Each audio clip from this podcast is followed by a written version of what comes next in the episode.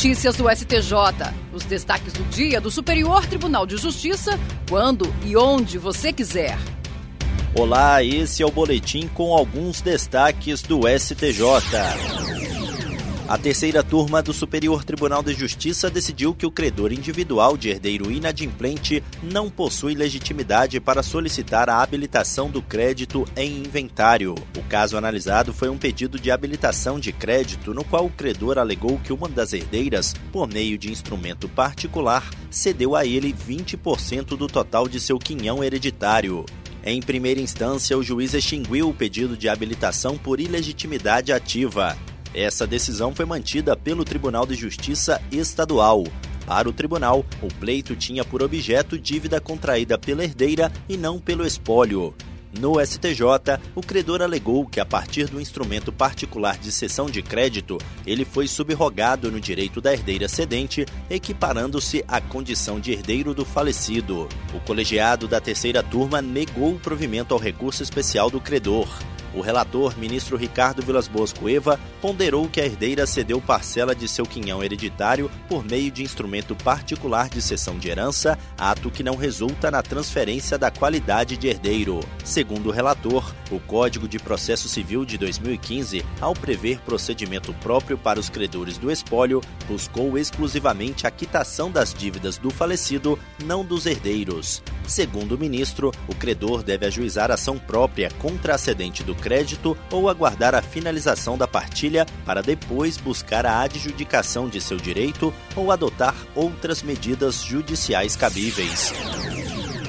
A primeira sessão do Superior Tribunal de Justiça decidiu que é legal a fixação em ato normativo infralegal de prazo máximo para o trabalhador formal requerer o seguro-desemprego. Essa decisão foi tomada sob o rito dos recursos repetitivos. Isso significa que ela vai servir de orientação aos demais tribunais do país quando julgarem casos com idêntica questão de direito. O caso analisado como representativo da controvérsia foi um recurso contra a decisão do Tribunal Regional Federal da Quarta Região, que considerou descabido o indeferimento de um pedido de seguro-desemprego por ter sido apresentado fora do prazo de 120 dias previsto em resolução do Conselho Deliberativo do Fundo de Amparo ao Trabalhador. Para o TRF4, essa limitação temporal não teria amparo legal. No STJ, ao analisar o caso sob o rito dos repetitivos, o colegiado da primeira sessão reformou o acórdão. A relatora, ministra Regina Helena Costa, explicou que a Lei 7.998 de 1990 disciplina o programa do seguro-desemprego do trabalhador formal, do trabalhador resgatado e da Bolsa de Qualificação Profissional e estabelece a competência do CODEFAT para regulamentar os dispositivos da lei no âmbito de sua competência. Para a ministra, a medida se adequa à finalidade legal do seguro-desemprego. Ela destacou ainda que a prescrição de prazo máximo para se requerer a habilitação ao benefício permite à administração otimizar o gerenciamento e a alocação dos recursos para o custeio da despesa, previsibilidade essa que ficaria prejudicada sem a definição de um limite temporal, comprometendo em último plano a adequada execução da lei.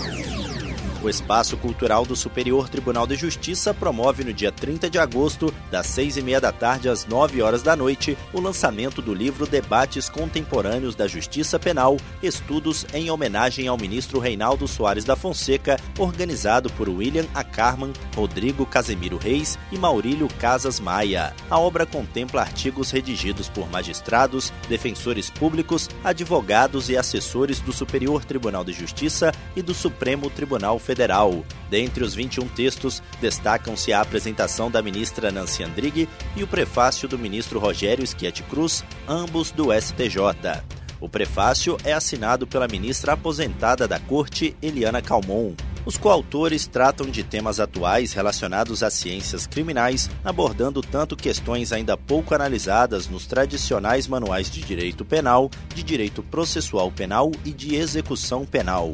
A proposta é apresentar com linguagem clara e assertiva resoluções propositivas que permitem o aperfeiçoamento do sistema acusatório, uma maior segurança na valoração da prova penal, o combate à seletividade penal e a observância das finalidades da pena à luz de princípios da política criminal. E esse foi o STJ Notícias de hoje. Se quiser ouvir mais, acesse o Spotify ou o SoundCloud do STJ. Tchau, tchau. Notícias do STJ, uma produção da Secretaria de Comunicação Social do Superior Tribunal de Justiça.